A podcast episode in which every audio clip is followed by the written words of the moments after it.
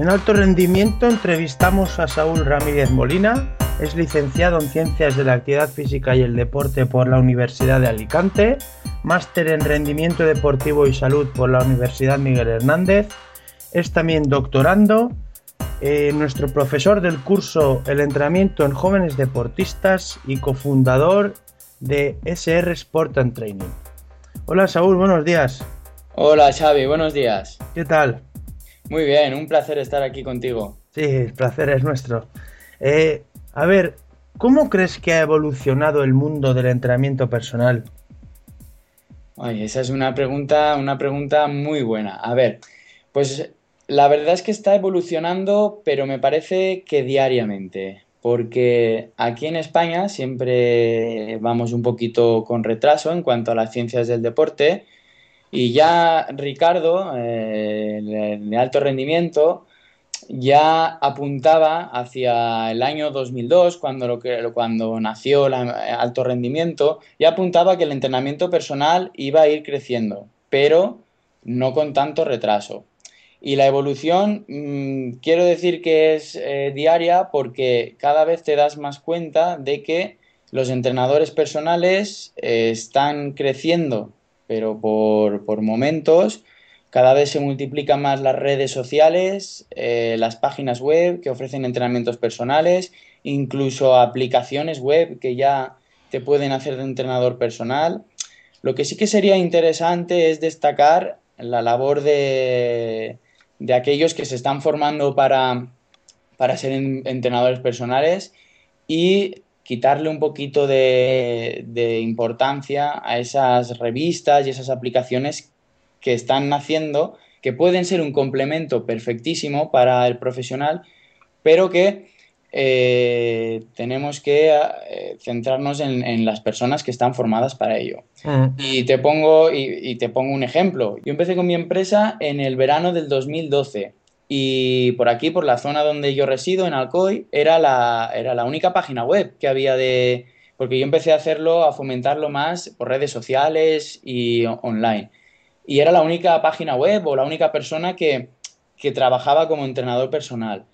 Pero en cuestión de meses, hace nada, ya nos estamos debatiendo aquí eh, a, los deportistas y los, y a los clientes pues por lo menos ya somos 10 los que tenemos página web y los que estamos trabajando por redes sociales y, y demás. Fíjate cómo, cómo evoluciona en, en, no llega ni a dos años. Uh -huh. eh, Saúl, ¿cómo crees que debe enfocarse este entrenamiento personal en la actualidad?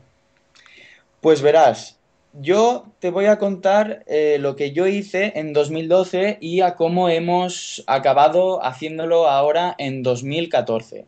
Yo empecé a, vender este servicio como algo más online, es decir, viendo que el triatlón, sobre todo el trail y el running, estaba en, en época de auge, pues decidí eh, realizar planificaciones de manera más online, es decir, la gente contactaba eh, conmigo como licenciado y demás, yo iba haciendo en mi página web, voy publicando artículos que son o que considero que son interesantes para las ciencias del deporte y a través de ahí pues la gente eh, que tenía inquietudes eh, contactaba conmigo y quería realizar un, un entrenamiento, más que un entrenamiento, una planificación de, los, de las cargas que debía distribuir en su proceso de entrenamiento. Se marcaba unos objetivos, una media maratón, una maratón, una, un ultra trail de montaña o un triatlón y simplemente eh, lo que hacía yo era planificarle lo que tenía que hacer.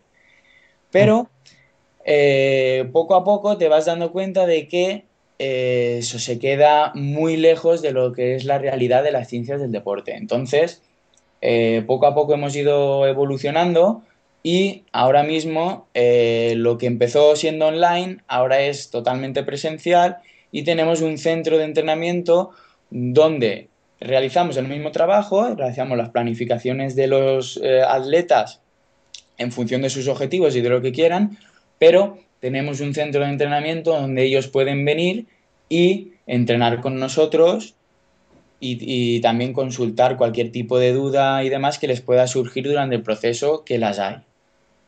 Uh -huh. Eh, ¿Cuáles son los principios rectores de entrenamiento de SR Sport and Training? Pues el principio con el que nosotros hemos empezado a trabajar y que nos está yendo muy bien es la individualización de los objetivos. Es decir, cuando viene una persona, un atleta, un deportista y nos dice que quiere hacer una prueba, pues nosotros nos centramos en él y en un grupo de personas, porque nosotros trabajamos, después te comentaré, supongo que me preguntarás, trabajamos con grupos reducidos. Entonces buscamos la mejor forma de que ese atleta encaje y trabajamos con este principio, el de individualización hacia su vida y hacia el deporte que él practica. Eh, has hablado de los objetivos de, vuestros clientes. ¿Con qué, tipo de objetivos eh, os encontráis? Pues tenemos objetivos diversos. Los que más eh, estamos ahora, como te he comentado antes, trabajando son los deportes emergentes que están en crecimiento ahora, que son el triatlón, la carrera de montaña, que también se le llama trail, y el running. Son las personas que más pasan por el centro y que más nos preguntan acerca de eh, lo que les podemos ofrecer. Sin dejar de lado también un campo muy importante que son las personas que simplemente quieren realizar actividad física, mm, pero por temas de salud. Son, por así decirte, los deportes que más, los deportes y la salud que más hacemos. También el fútbol. Em, Mm, fútbol base aquí tenemos el Alcoyano. A partir de 18 años ya empiezan a, preocuparse por, acudir a centros especializados para poder incluso llegar a vivir de, como profesionales del deporte. Y también aquí que tenemos el hockey sobre patines, pues ahora mismo tenemos a cuatro jugadores de la plantilla del primer equipo que vienen a realizar un trabajo complementario al que realizan en el, en el campo de, bueno, en la pista de hockey en este caso. Eh, ¿Qué tipo de valoraciones previas a la prescripción del ejercicio eh, realizáis con vuestros clientes? A ver, por ejemplo, si estamos hablando de salud, lo primero que hacemos es eh, reunirnos con, con la persona que quiere entrenar con nosotros y realizar un, cuestionario. Y en ese cuestionario determinamos la actividad física que ha realizado previamente, los objetivos que quiere conseguir y las anomalías, no me gusta llamarlo anomalía, las contraindicaciones que pueda tener o alguna, alguna recomendación médica que tenga. Entonces, a partir de ahí, nosotros proponemos eh, en función de lo que quiera. Normalmente lo que hacemos es eh, rutinas funcionales para ver si tiene alguna especie de desequilibrio para corregirle o ya directamente nos centramos en los objetivos que nos ha pedido.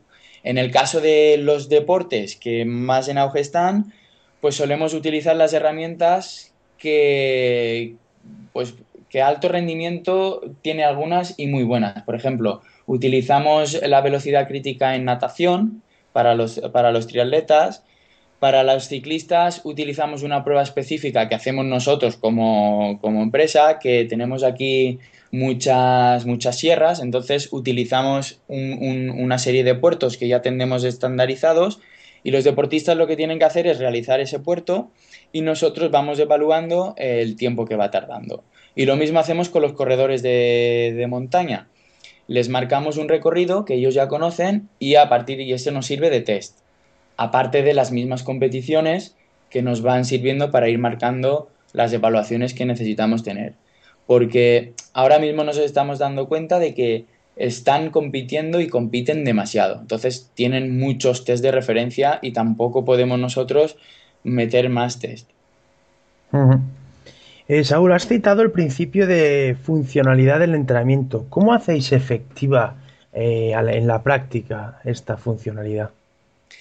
Sí, mira, nosotros eh, trabajamos mucho con, eh, nuestro propio, con nuestro propio peso. Entonces, trabajamos mucho con herramientas como el TRX, hacemos ejercicios como las dominadas o dominadas asistidas, de tal manera que buscamos siempre que los ejercicios, en lugar, en lugar de trabajar ejercicios analíticos, busquemos ejercicios o más que ejercicios, movimientos funcionales donde podamos mejorar la vida diaria de las personas, sobre todo si vienen por el campo de salud o si vienen eh, estos deportistas de los tres deportes rey que nosotros estamos trabajando ahora, pues buscamos movimientos funcionales que después les puedan beneficiar en su, en su competición. ¿Y cuáles van a ser los beneficios de seguir esta metodología funcional del entrenamiento? Pues ahora mismo estamos en proceso de realizar un pequeño estudio que estamos haciendo de atletas que están trabajando con nosotros, que están haciendo estos movimientos funcionales y atletas que están siguiendo otro tipo de entrenamiento más tradicional, más analítico y queremos, cuando tengamos los resultados de, esta temporada, queremos comparar y ver realmente, en un estudio es, pequeñito, es a nivel pequeño, pero queremos ver realmente qué beneficios aporta el, el, ejercicio funcional que nosotros proponemos. Nosotros entendemos que entrenar de manera en la cual un deportista posteriormente va a utilizar en la competición es la forma más adecuada para eh, obtener mejores, mejores resultados en la competición. No sé si tú estarás de acuerdo conmigo, pero entonces lo que queremos proponer es ese pequeño estudio para ver cuáles serán las diferencias de una persona que ha entrenado de manera más analítica con nuestra forma de trabajar más funcional. Ahí es donde tendremos los, los verdaderos resultados. Pero en mi opinión y en las revisiones que, estamos haciendo, todo indica de que el movimiento funcional va a ser el futuro del entrenamiento, es, el presente y será el futuro porque en competición se mejorará bastante. Eh, Saúl, eh, otro de los principios rectores que, has citado es la individualización del entrenamiento. ¿Cómo conseguís eh, esta individualización en el cliente? Pues sobre todo la estamos consiguiendo a base de feedback. Nosotros estamos constantemente preguntando, recibiendo información de nuestros clientes y, de nuestros deportistas. No entendemos el entrenamiento sin recibir información de primera mano de ellos. Es decir, ellos realizan un entrenamiento, si tienen planificado un entrenamiento fuera, enseguida nos tienen que enviar, eh, si estamos trabajando mediante, bueno, ahora hay muchas marcas, pero eh, tenemos diferentes pulsómetros, pues nos envían eh, las estadísticas que han estado teniendo, ritmos de trabajo, frecuencia cardíaca, Em, desnivel que han acumulado. Entonces, enseguida les hacemos un feedback y, analizamos todos esos datos para posteriormente eh, verificar que se están cumpliendo los objetivos que tenemos y si se tiene que hacer una modificación de la planificación que tenemos semanal con ellos. Entonces, yo te diría que es el feedback constante que tenemos con ellos. Así conseguimos la individualización.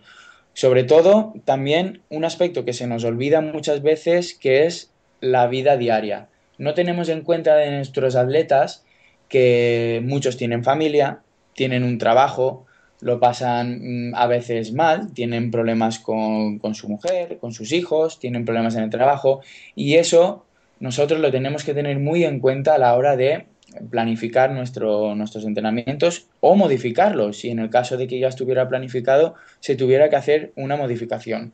Nosotros así es como creemos que conseguimos la individualización del entrenamiento y del efecto del entrenamiento.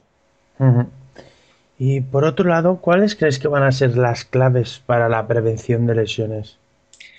La verdad que lo que estamos haciendo nosotros, y de momento no nos está funcionando nada mal, es tener un registro de los de lo que ya ha hecho previamente ese deportista o esa persona, es decir, hacer un historial un historial deportivo pero exhaustivo, es decir, saber qué lesiones ha tenido previamente, aunque sean lesiones que ellos consideren de baja importancia, como esguinces, a veces eso ni te lo mencionan, pero es muy importante tener un registro de lo que ya han hecho y de lo que están haciendo día a día. Entonces, nosotros proponemos esos planes de, de, prevención de lesiones, pero sobre todo los estamos haciendo más de cara a deportes colectivos, como el fútbol o el hockey. Ahí sí que estamos trabajando, por ejemplo, hay un, hay un documento que realiza la FIFA que se llama Los 11, que son 11 ejercicios que se deberían de, de tener en cuenta dentro de un proceso de entrenamiento y nosotros esos 11 ejercicios más el de la individualización, que es el que nosotros nos basamos con ese, son los que generalmente aplicamos para la prevención de lesiones. Y no nos funciona del todo mal, sabiendo que mm, nadie está exento de, las lesiones, claro. Eh, Saúl, ¿alguna recomendación final eh, que darías a otros entrenadores personales? Eh, más que recomendación, yo diría mm, que, fueran éticos. Es decir, que al igual que yo en su día cuando empecé a hacerlo de manera online, me di cuenta de que realmente lo que yo hacía no era un entrenamiento personal, sino que simplemente le distribuía las cargas de entrenamiento y eso no lo podía llamarlo entrenamiento personal, invito a todos los entrenadores personales que reflexionen y que hagan un poco de autocrítica y que realmente si lo llamamos entrenamiento personal, tiene que ser personal.